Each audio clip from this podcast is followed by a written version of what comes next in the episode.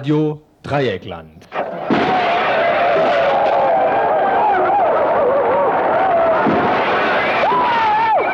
Tagesinfo.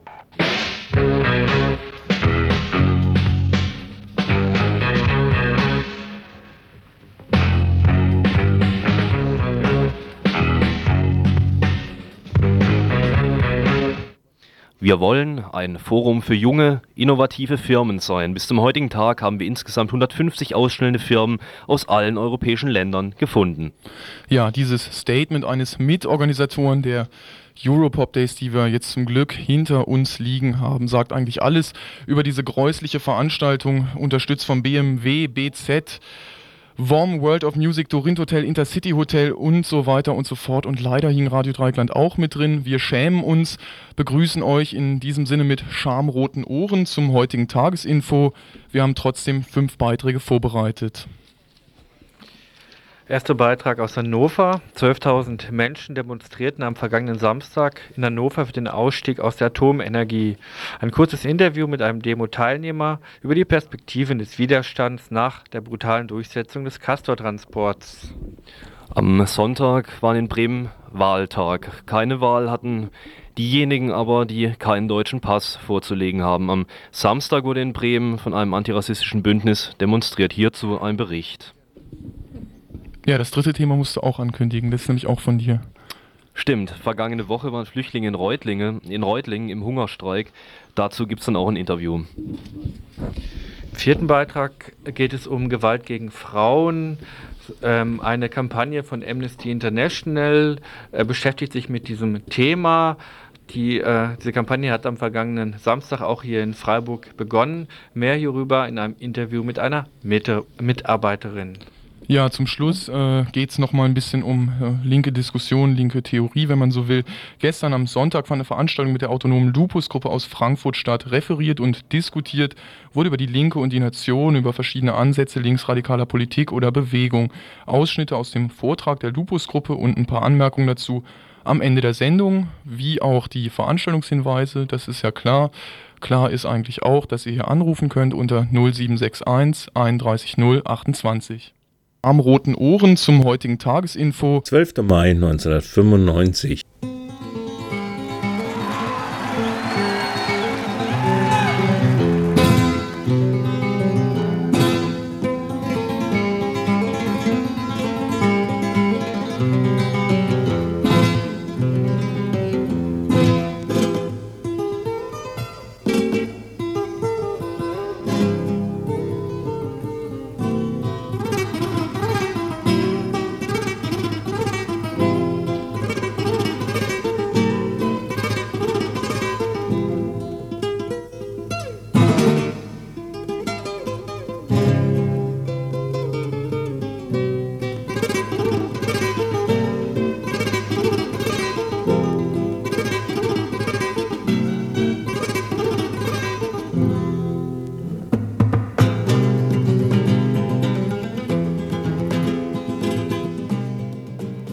am roten Ohren zum heutigen Tagesinfo. 12. Mai 1995. Ohne großes Medienecho und deshalb wohl nur von wenigen beachtet, demonstrierten am vergangenen Samstag etwa 12.000 Menschen in Hannover für einen Ausstieg aus der Atomenergie. Mit dabei waren 300 landwirtschaftliche Fahrzeuge, von denen mehr als die Hälfte mit einem Treck aus Gorleben gekommen waren. Über 130 Gruppen und zahlreiche Einzelpersonen hatten den Aufruf unterstützt. Trotz einigem Knatsch im Vorfeld über den Termin und einzelnen Formulierungen im Aufruf wurde in Hannover Geschlossenheit und Stärke demonstriert. Steckte doch allen noch der von einem Riesenaufgebot von Bullen durchgepeitschte Castortransport von Philipsburg nach Gorleben in den Knochen. Ein Ereignis, welches ständig präsent war und auf das sich alle bezogen, so Petja, ein Demonstrationsteilnehmer und Mitglied des Hannoverschen Atomplenums die, die, die Landwirte haben sich natürlich ganz klar äh, an, an, an der Frage des Castors und äh, an der Frage äh, der Festlegung der Entscheidung auf äh, also dass das also von der Politik auf lange Sicht äh, Atomenergie äh, festgeschrieben werden soll äh, nach wie vor, trotz der äh, in den letzten Jahren äh, Beteuerungen zum Ausstieg und so weiter. Also im Rahmen der Energiekonsensgespräche äh, die Atomkraft äh, als Option und damit also auf Generationen den weiterhin festzuschreiben. Also das hat die, die, die Landwirte schon auf die Palme gebracht und äh, i-Tüpfelchen war, denke ich, in der jetzigen Situation der Castor-Transport, dass er halt äh, mit der versammelten Staatsgewalt durchgedrückt wurde. Ne? Was waren denn so äh, Inhalte von den Reden? Kannst du das vielleicht kurz zusammenfassen, was so die Hauptthesen waren? Hauptthesen äh, war äh, Ausstieg sofort, Abschalten der Atomanlagen, keine weiteren Transporte und äh, ja, halt äh, meistgenanntes Stichwort war wohl äh, Energiekonsens, ne? dass das also zurzeit die größte Verarsche ist, die da abgeht, bezogen auf äh, die ehemalige Ausstiegsdiskussion. Ne? Und hat sich also ganz klar gegen Personen wie Merkel gerichtet. Also wenn man es denn personifizieren will, Merkel und äh, Schröder hat auch äh, ziemlich viel Fett abgekriegt. Ne? Nun ist die Forderung nach Ausstieg aus der Atomenergie ja auch nicht besonders neu. Und äh, neu ist jetzt aber die Situation, dass dieses Zwischenlager Gorleben jetzt nach zwölf Jahren äh, durch diesen Castor-Transport zum ersten Mal jetzt quasi in Betrieb genommen worden ist. Ähm, wie äh, ist denn da die Diskussion um das weitere Vorgehen, sowohl jetzt hinsichtlich des Widerstandes gegen weitere Castor-Transporte, wie auch hinsichtlich überhaupt einen Ausstieg aus der Atomenergie? Was gibt es denn da an konkreten Ideen oder an konkreten Perspektiven? Also vorab immer gesagt, es passieren wahnsinnig viele Dinge zurzeit im Landkreis Lüchow-Dannenberg und auch darüber hinaus. Es äh, brechen also überall äh, Gruppenzusammenhänge auf, also alte Strukturen im gewissen Maße reaktivieren sich und äh, ganz viele neue äh, Strukturen entstehen, so von meiner Beobachtung her. Das macht sich, hat sich also sehr deutlich gemacht, äh, jetzt auch bei dem Castor-Transport, der da durchgeprügelt worden ist. Ähm, das Konzept, was äh, da war, ähm, den Castor im Vorfeld zu verhindern, äh, war ein, äh, ein, politischer Ansatz, weil äh, die Überlegung halt da war und eigentlich immer noch da ist, dass das Ding militärisch also nicht zu verhindern ist, sondern der politische Preis äh, äh, mächtig durch den Widerstand in die Höhe getrieben worden ist. Ne? Das waren irgendwelche 55 Millionen, die das Ding gekostet hat und das äh, liegt denen sicherlich äh, schwer im Magen und ähm, die, der Widerstand also ist in keinster Weise gebrochen worden dadurch, dass äh, der Castor, der erste Castor da jetzt drin ist, sondern äh, im Gegenteil, äh, es ist eher eine Situation äh, des Zusammengeschweißtsein. Das heißt, äh, dass äh, der Widerstand sich mehr oder weniger versprochen hat. Also beim zweiten äh, Versuch, einen, äh, weiteren Kast, also einen zweiten Castor reinzubringen in die Zwischenlagerhalle, ähm, sind wir doppelt so viele. Man könnte es vielleicht dahingehend zusammenfassen, äh, einen haben sie reingekriegt, einen zweiten werden sie vielleicht auch noch reinkriegen mit ihrer äh, ja, Potenz, äh, aber äh, einen dritten, der ist politisch dann nicht mehr durchsetzbar. In Zukunft will die Anti-AKW-Bewegung angesichts einer neu gewonnenen Stärke versuchen, nicht nur Castor-Transporte, sondern sämtliche Atommülltransporte in der BRD zu verhindern und den politischen und ökonomischen Preis hierfür möglichst hoch zu treiben. Es, es war bisher immer fatal zu sagen, am 25. April, ich, greife jetzt einen Tag raus, äh, kippt das Atomprogramm. Also genauso fatal ist es zu sagen, äh, äh oder man kann es nur symbolisch verstehen, dass äh, 1995 vielleicht wieder ein äh, schweres Jahr wird für die, für die Atomwirtschaft, ne? weil eben der Widerstand äh, merklich, sag ich mal, bunter wird wieder. Ne? Also es gibt ja die Wellenbewegung äh, im Rahmen des Widerstandes mal mehr, mal weniger, aber im Moment ist es echt äh, wirklich spürbar, dass äh, viele äh, dazukommen. Zumindest kann ich das sagen als jemand, der äh, im Wendland äh, über Jahre hin aktiv ist und äh, die Szene einigermaßen kennt. Ne?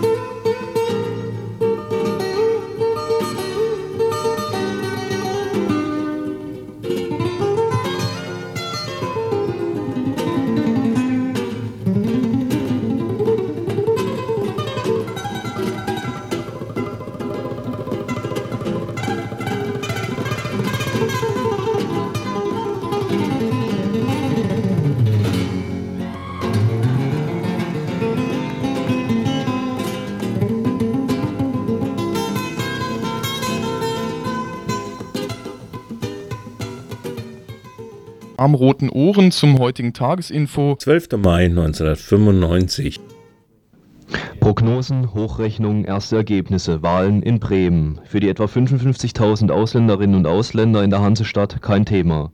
Die Bürgerschaftswahlen in Bremen am Sonntag waren für die 55.000 ohne deutschen Pass ein regelrechter No-Go-Area, wie so vieles andere in der Hansestadt auch.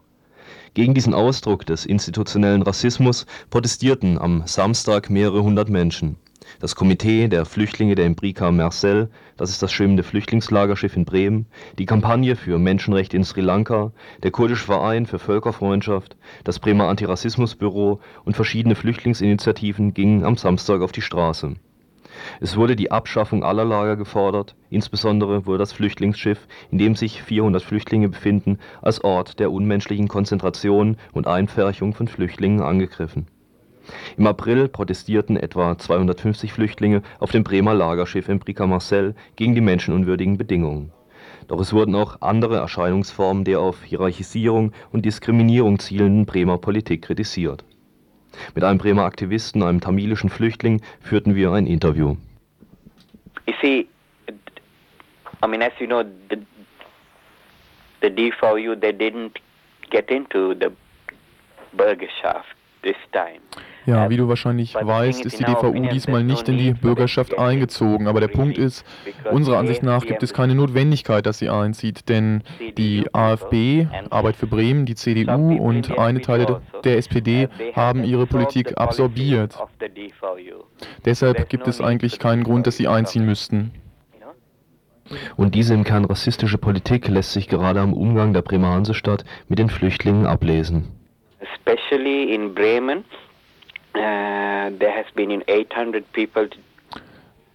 in Bremen gab es letztes Jahr 800 uh, Abschiebungen. Uh, Bremen hatte immer den Ruf eines sogenannten liberalen äh, Staates oder Bundeslandes, aber die Bedingungen für Flüchtlinge sind sehr hart geworden, gerade im Hinblick auf äh, Abschiebungen. And the way the, the refugees are treated, uh, especially in the, um, uh, in the ship Insbesondere auch die ganze Art und Weise, wie Flüchtlinge behandelt werden, gerade auf dem Schiff. Du weißt, es gibt dort ein Flüchtlingsschiff, äh, mehrere, mehrere Schiffe sogar. Auf dem uh, Hauptschiff gab es einen Hungerstreik, sechs Tage lang.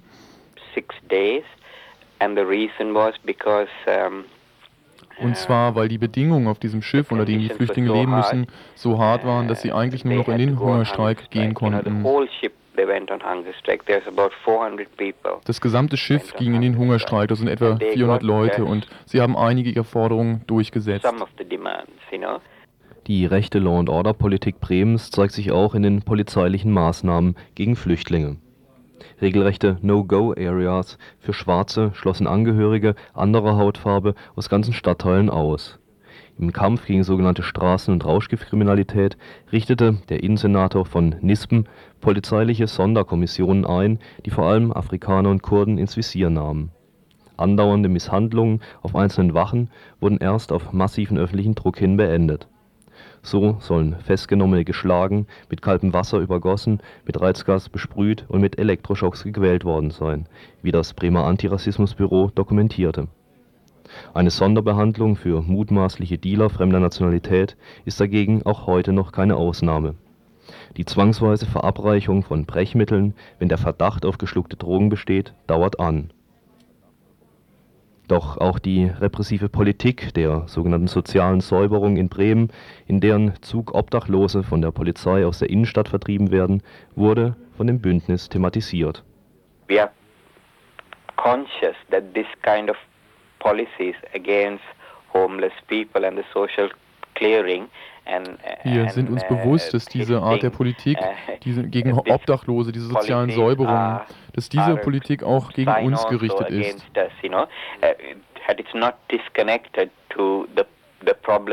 Es ist nicht losgelöst von unseren Problemen. Extreme right-wing I mean, ideas man muss auch sehen, wie weit verbreitet diese sozusagen rechtsradikalen Ideen sind. Der Vorstand der CDU und der Vorstand der AfB Sie sind Nummer 1 und Nummer 2 der Bremer Sparkasse. this is why we are we we see we have to come together uh, to to to fight because Deshalb denken wir, müssen wir zusammenkommen, um zu kämpfen, weil wir können uns nicht auf die demokratischen Prozesse verlassen, zumal wir davon ausgeschlossen sind. oh, Wir können nicht denken, dass das automatisch äh, gut geht und sich die Leute um uns kümmern. because of the democratic process. But you know, the democratic process, especially in Germany, uh, uh, has not such a good Der demokratische Prozess in Deutschland hat keinen sonderlich guten Ruf. we have to f- to organize ourselves to get Deshalb müssen wir uns selbst organisieren, um fertig zu werden, bereit zu sein auf das, was passieren könnte in der Zukunft. Okay.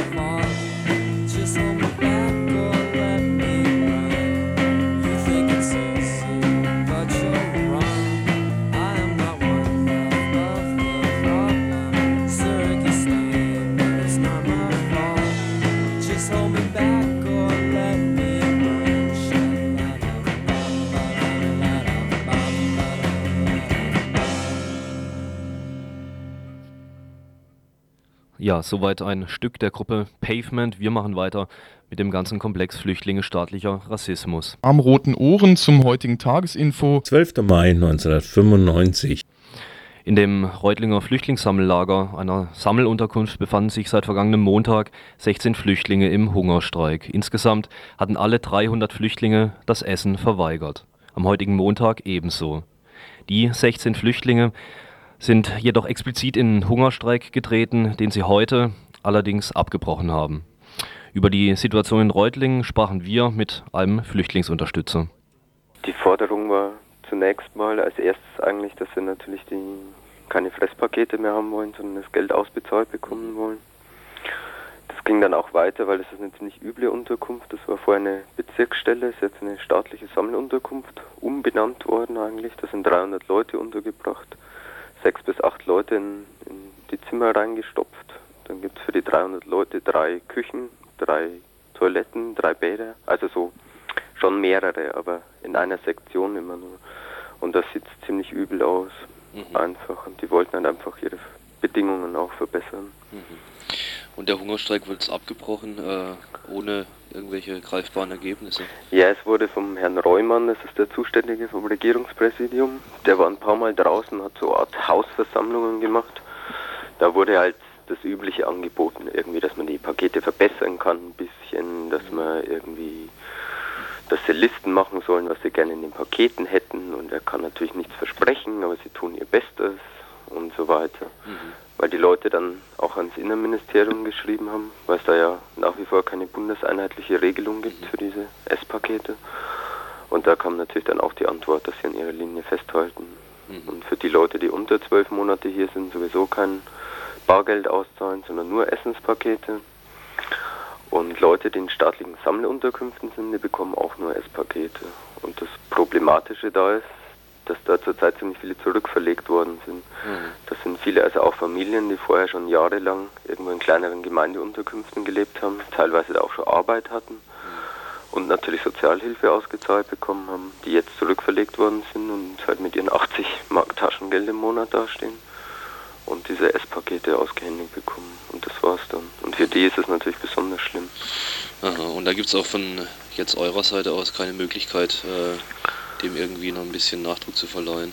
Also die Leute sind wohl bereit, weiterhin diesen Essensboykott durchzuführen, Mhm. also die Pakete nicht anzunehmen, zumindest die große Mehrzahl.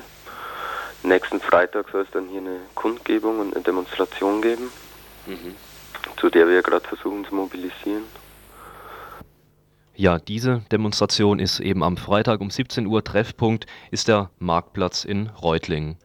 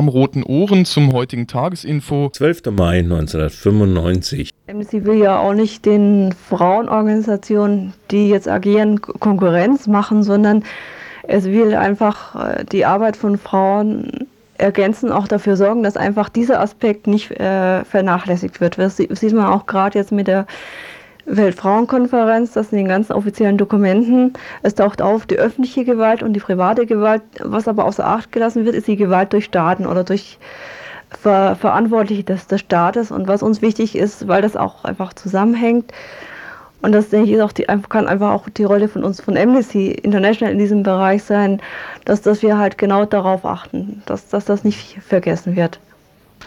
Frauen in Aktion, Frauen in Gefahr lautet der Name einer weltweiten Kampagne gegen Menschenrechtsverletzungen an Frauen von Amnesty International. Gestartet wurde sie am Frauenkampftag am 8. März. Und in dieser Woche soll sie durch einen täglichen Informationsstand in der Freiburger Innenstadt auch hier bekannt gemacht werden. Über Inhalte und Ziele der Kampagne sprach ich mit Susanne Reichinger von Amnesty International aus Freiburg. Wir thematisieren im Bereich Menschenrechtsverletzungen an Frauen. Das heißt, die Gewalt, die Frauen äh, durch Staaten widerfährt, also wenn sie im Gefängnis sind oder durch, ähm, dadurch, dass, dass sie gefoltert werden, das ist der Schwerpunkt, den Amnesty hat. Also es ist einfach der traditionelle Schwerpunkt, den Amnesty immer hat bei seiner ganzen Menschenrechtsarbeit und das auch bei Frauen.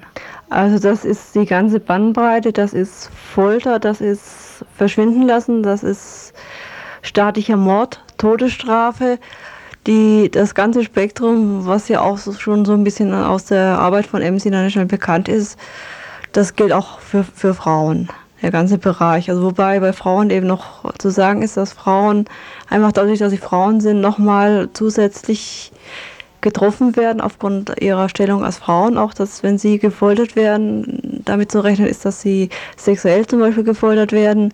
Oder dass wenn, wenn Frauen schwanger sind, dass das auch nochmal ausgenutzt wird, beziehungsweise umgekehrt einfach die Gebärfähigkeit, also Frauen auch schwanger gemacht werden, gezielt, weil sie einfach Frauen sind, dass, weil es werden auch dann so Sachen ausgenutzt, dass Frauen äh, aufgrund ihrer sozialen Stellung eben verantwortlich gemacht werden für die Ehre in der Familie und sie darüber getroffen werden oder dass eine Frau, die vergewaltigt wird in ihrer Gesellschaft oder in ihrer Umgebung missachtet wird, solche Dinge werden natürlich auch ausgenutzt. Das heißt, dass eine Frau immer doppelt verfolgt wird. Sowohl weil sie politisch engagiert ist oder einer bestimmten sozialen oder ethnischen Gruppierung angehört, aber auch immer, um sie als Frau zu, tre zu treffen. Gerade auch wenn eine Frau politisch aktiv ist, dann überschreitet sie ja immer eine bestimmte ihr zugebilligte Rolle und dafür wird sie auch bestraft. Was genau ist jetzt der Inhalt eurer Kampagne? Wie geht ihr da jetzt vor? Äh, diese Kampagne hat so, denke ich, zwei Bereiche hauptsächlich. Der eine ist, nochmal weltweit auf Menschenrechtsverletzungen an Frauen aufmerksam zu machen. Das heißt, es gibt auch dieses, diesmal wieder Appellfälle, äh, wo Amnesty bittet, Briefe zu schreiben, um Hilfe bittet. Das ist auch ein ganz guter Weg, eben die Praxis bekannt zu machen und publik zu machen. Das andere ist, dass Amnesty sich in dem Jahr, in dem auch die Weltfrauenkonferenz sein wird, die auch mitten Anlass ist für diese große Kampagne, auch damit dafür einsetzt, dass Menschenrechte Frauenrechte werden. Das heißt, dass wir auch in dem ganzen Vorbereitungsprozess mit drin sind zur Weltfrauenkonferenz und da überall, wo es geht, nochmal betonen oder versuchen, diesen Bereich mit reinzubekommen in die Weltfrauenkonferenz. Also dafür zu sorgen, dass der Bereich Menschenrechte auf der Weltfrauenkonferenz nicht untergeht. Die Mobilisierung auf die vierte Weltfrauenkonferenz der Vereinten Nationen, die im September 95 in der chinesischen Hauptstadt Peking stattfinden wird, ist ein Ziel der Kampagne. Hierfür hat Amnesty ein 15-Punkte-Programm zum Schutz der Menschenrechte von Frauen vorgelegt, das für das Abschlussdokument der Weltfrauenkonferenz gedacht ist. Nachzulesen sind sie in einem ca. 200-seitigen Buch, welches begleitend zur Kampagne herausgegeben wurde und am Infostand von Amnesty in der Kaiser-Josef-Straße, Ecke Schiffsstraße erworben werden kann.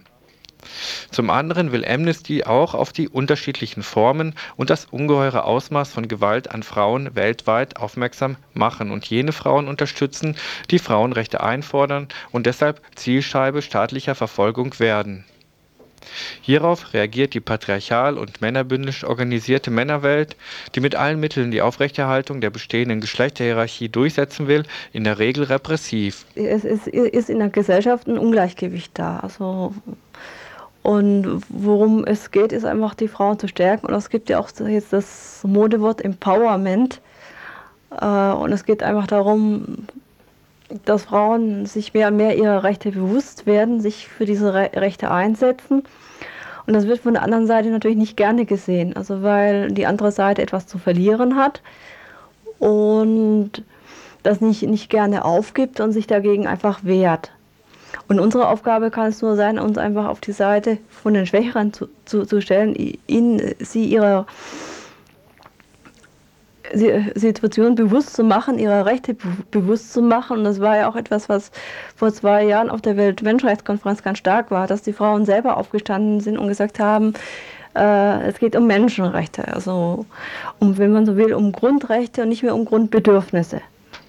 Da auch die UNO eine von Männern dominierte Organisation ist und in erster Linie von Männern definierten Zielen dient, dürfte der Erfolg der Kampagne fraglich sein wenn Menschenrechte von Frauen und Mädchen als unveräußerlicher, integraler und untrennbarer Bestandteil der allgemeinen Menschenrechte, zumindest auf dem Papier, durchgesetzt würden, wäre dies sicherlich ein richtiger und längst überfälliger Schritt in die richtige Richtung. Daher ist die Kampagne auf jeden Fall zu unterstützen.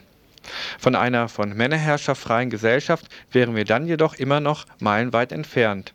Denn dazu wäre nicht nur das Engagement von vielen Frauen, sondern auch das von vielen Männern nötig, die sich gegen die bestehende patriarchale Geschlechterhierarchie, gegen Ausbeutung, Diskriminierung und Gewalt an Frauen und für neue soziale und politische Verhältnisse einsetzen.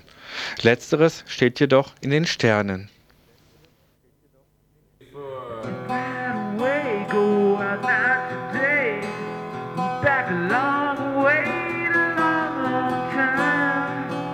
Nothing running free. We gotta time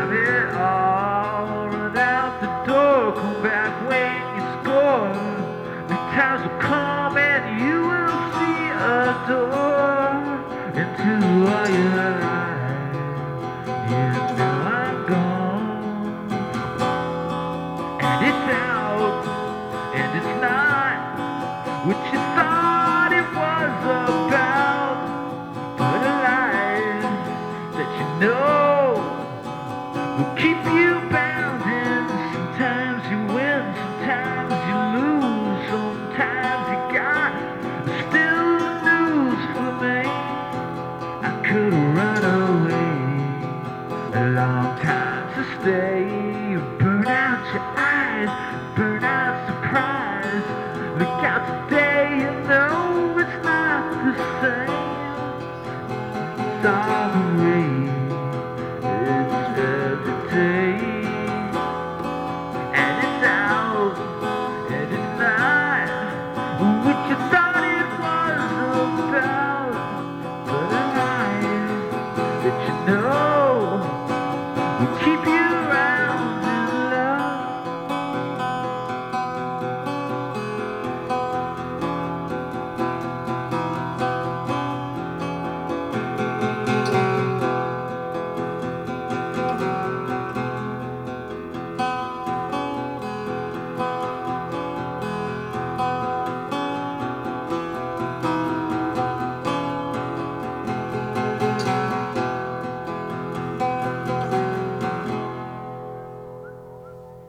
Am Roten Ohren zum heutigen Tagesinfo. 12. Mai 1995.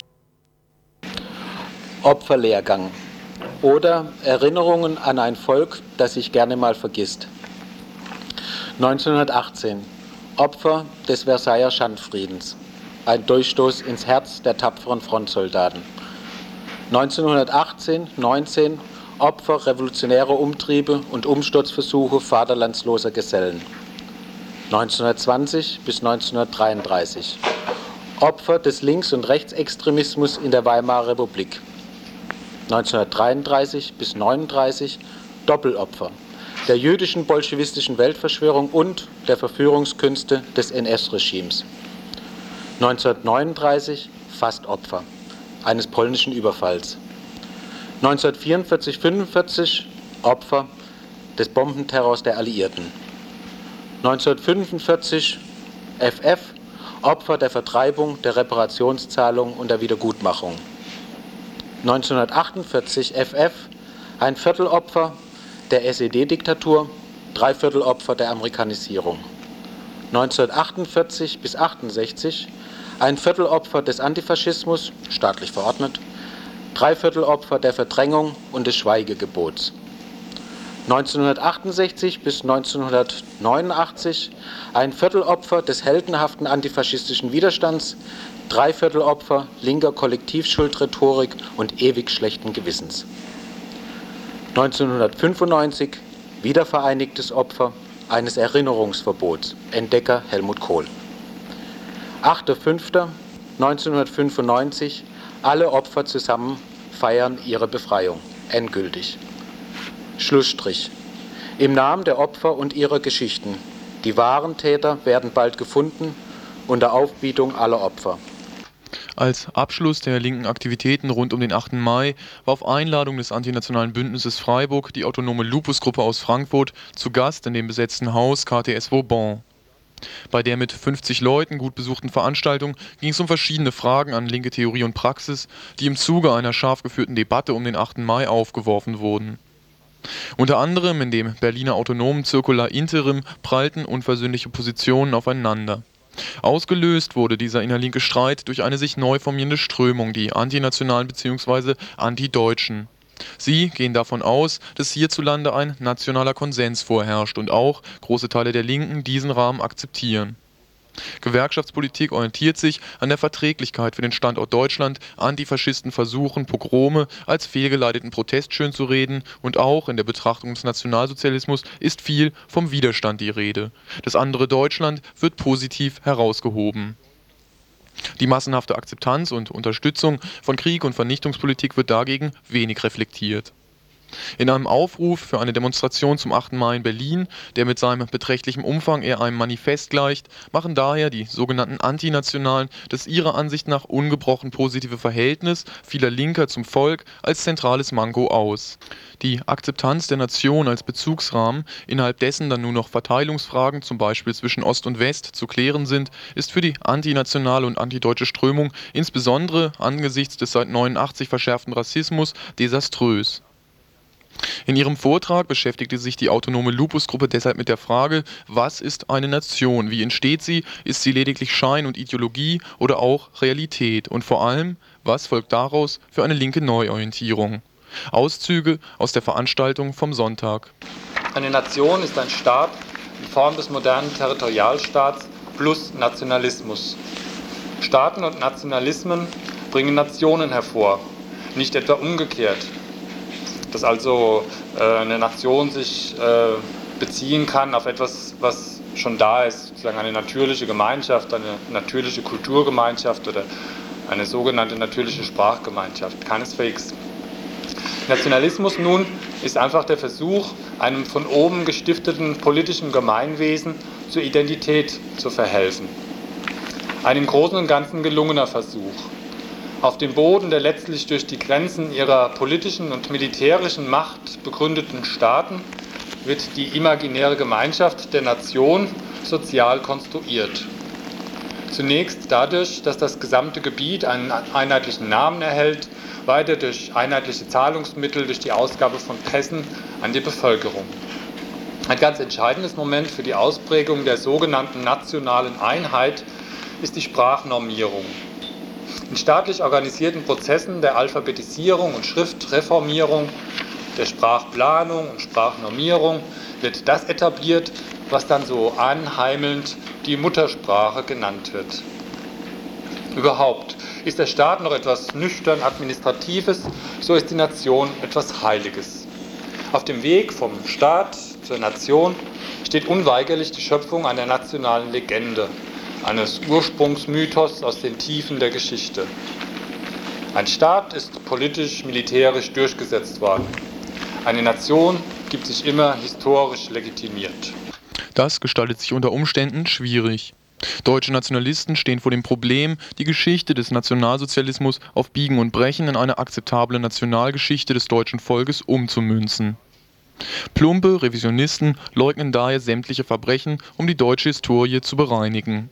Geschicktere Nationalisten leugnen nicht die Verbrechen im Nationalsozialismus, aber die Massenbasis, die sie hatten. Darüber hinaus wird neuerdings versucht, wie eingangs von der Lupus-Gruppe karikiert, Deutsche vornehmlich als Opfer zu zeichnen. Zwar sind die Schreiberlinge in den deutschen Redaktionen und die von Gedenktag zu Gedenktag pilgernden Politiker die Schrittmacher in diesem Prozess. Doch was sie an neuer deutscher Unbefangenheit herausposaunen, entspricht einem Massenbedürfnis. Wer in der Nation aufgehen will, wer aufs Deutschsein stolz sein möchte, der sehnt sich nach einer guten deutschen Vergangenheit. Nationalismus und der momentan damit verbundene Geschichtsrevisionismus sind also mitnichten nur ein weiteres finsteres Projekt der Herrschenden. Nationalismus ist vielmehr die ideologische und eben auch reale Klammer zwischen oben und unten. Die Etablierung der Nationenform fällt nach Jost Müller historisch zusammen mit der Durchsetzung der kapitalistischen Produktionsweise. Der Produzent produziert nun in einer zerstückelten, zum Maß gemachten Zeit. Die Veralltäglichung dieser neuen Raumzeitordnung verlangt eine Homogenisierung der jenseits des Produktionsprozesses vereinzelten Individuen. Ein Angebot, ihr Leben nicht alleine leben zu müssen. Die imaginäre Gemeinschaft der Nation bietet ihren Mitgliedern eine gewisse Verbindlichkeit und Stetigkeit. Ein Schutzversprechen, gefertigt aus einer Mischung aus Konsens und Zwang. Die ideologische Setzung dieser imaginären Gemeinschaft produziert ganz reale soziale Verhältnisse.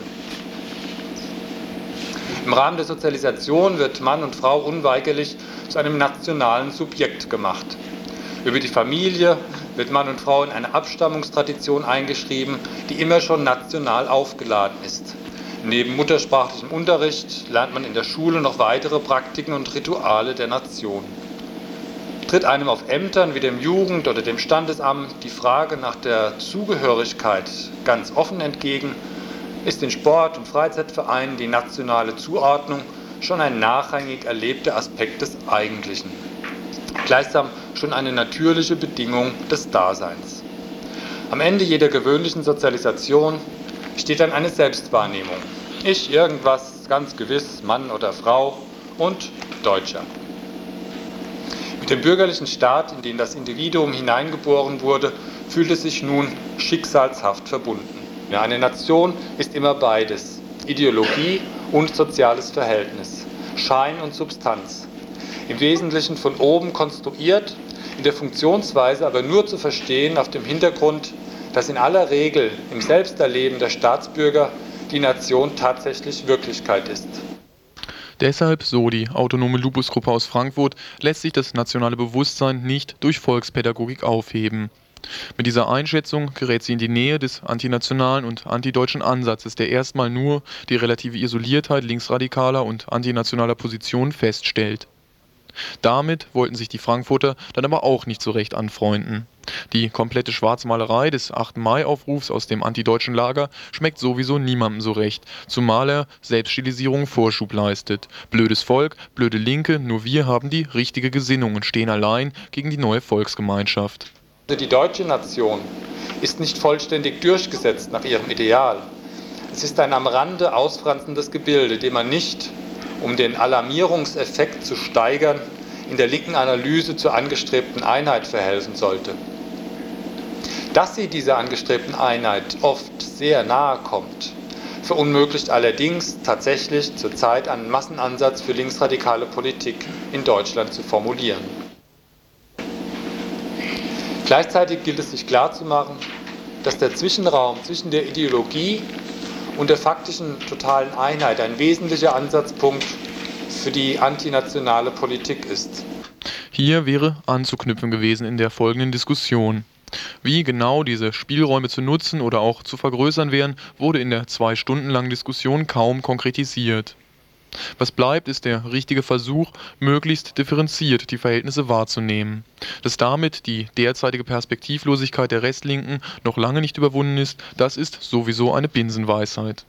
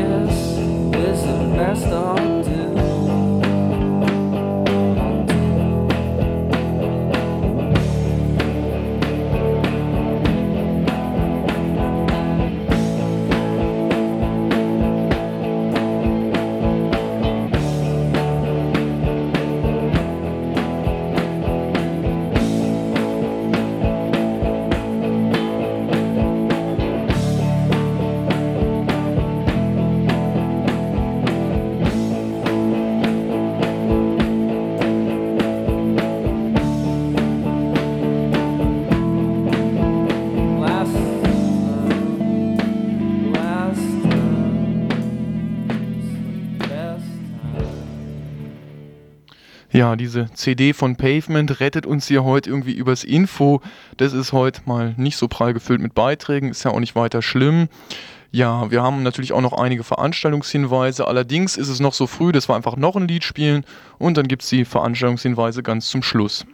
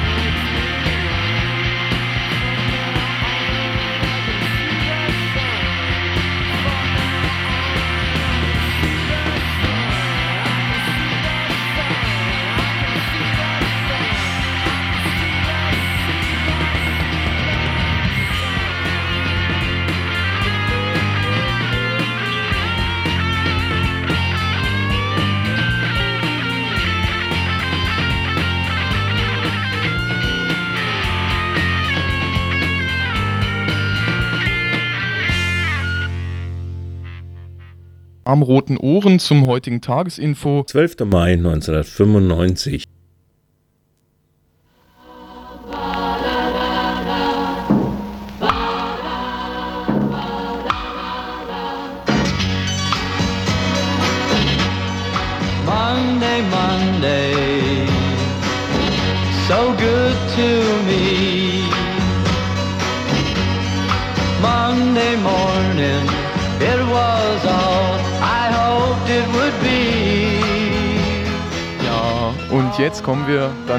endgültig, allmählich und finalissimo zu den Veranstaltungshinweisen.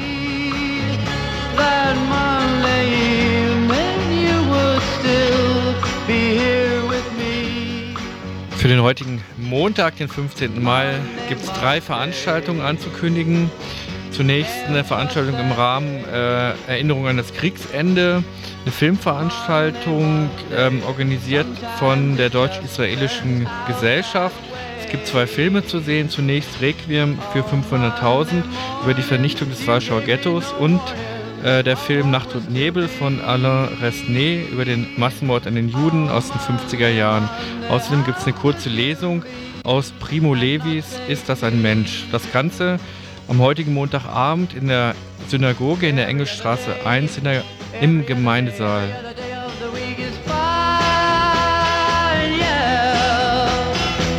Whenever Monday comes, but whenever Monday comes, you can find me crying all of the time. Monday, Zum Zweiten, zum Zweiten gibt es äh, wie immer montagsabends äh, die Sessionbühne im der KTS äh, auf dem Vauban-Gelände an der Merzhauser Straße ab 21 Uhr.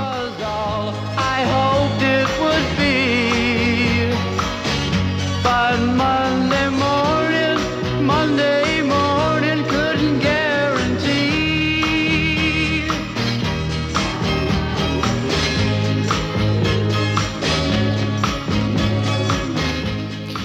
Dritte, äh, vielleicht interessante Veranstaltung unter gewissen Aspekten ähm, ist ein Vortrag von Professor Wolfgang Leonard, Autor des Buches Die Revolution frisst ihre Kinder. Ein Vortrag äh, über Russland heute, gegenwärtige Situation und Zukunftsperspektiven und wer äh, den Erkenntnissen dieses äh, doch als Kommunistenfressers bekannten Mannes lauschen will, der kann heute Abend in die Aula der Universität kommen. Um 20.15 Uhr geht der Vortrag los.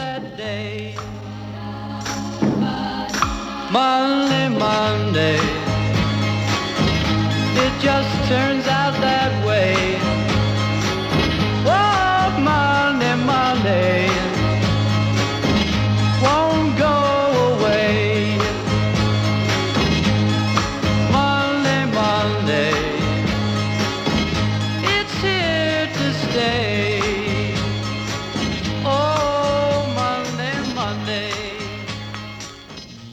das wären die Veranstaltungshinweise für heute, den Montag. Für den morgigen Dienstag liegt uns lediglich ein Veranstaltungshinweis vor, und zwar handelt es sich um die Volksküche. Ähm, die findet diesen Dienstag statt im Strandcafé hier auf dem Greta-Gelände. Was es zu essen gibt, wissen wir nicht. Ähm, ja, äh, so gegen 20 Uhr wird es wohl anlaufen. Monday morning, it was all I hoped it would be. Oh, Monday morning, Monday morning couldn't guarantee. Ja, dann gibt es noch anzukündigen zwei politische Veranstaltungen für den kommenden Mittwoch, für übermorgen. Zum einen der Nachwuchs der Spezialdemokraten, die Jusos in der SPD, machen eine Veranstaltung unter dem Titel Verfolgt, geflohen, abgeschoben, ein Volk auf der Flucht, Kurden in Deutschland. Dort wird referieren Dr. Konstantin Thun, ein Rechtsanwalt und Experte für Asyl- und Ausländerrecht. Das Ganze findet statt am kommenden Mittwoch um Viertel nach acht im Haus der Jugend. Das befindet sich in der Ulandstraße 6. Oh, Monday, Monday, how could you leave and not take me? Every other day. Weiterer Veranstaltungshinweis für übermorgen, für den kommenden Mittwoch, 17. Mai, ist ein Vortrag organisiert von Greenpeace. Dort wird sprechen Christian Sartorius zum Thema Wasser und Landwirtschaft. Ich kann mir jetzt nicht viel drunter vorstellen. Das findet statt in der Volkshochschule um 20 Uhr. Ich kann wirklich nicht mehr sagen dazu. Ja. Monday morning,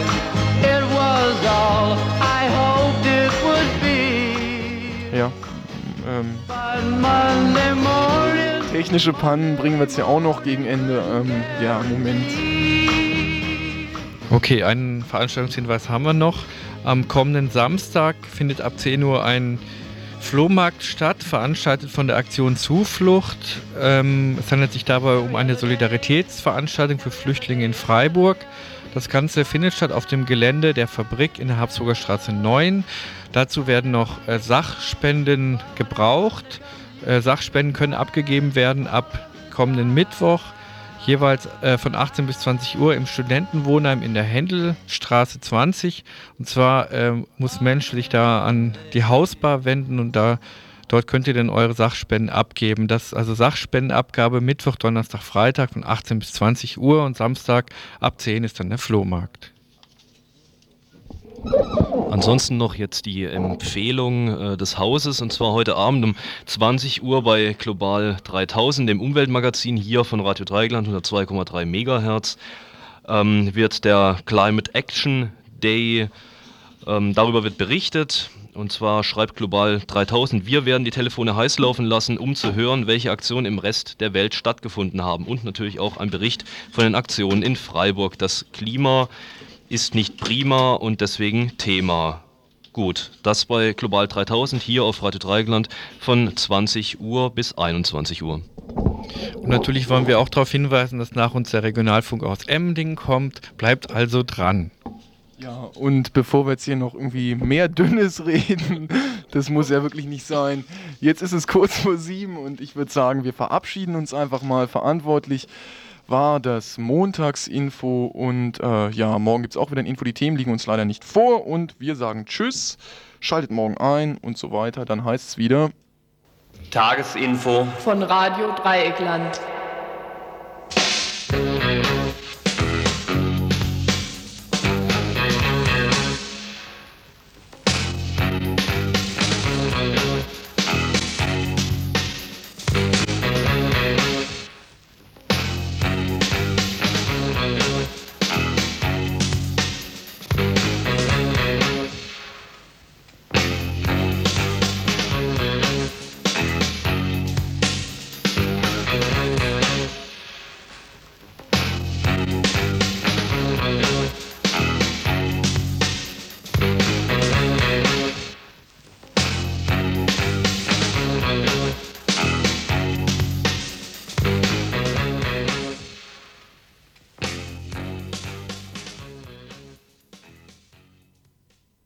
Am roten Ohren zum heutigen Tagesinfo. 12. Mai 1995.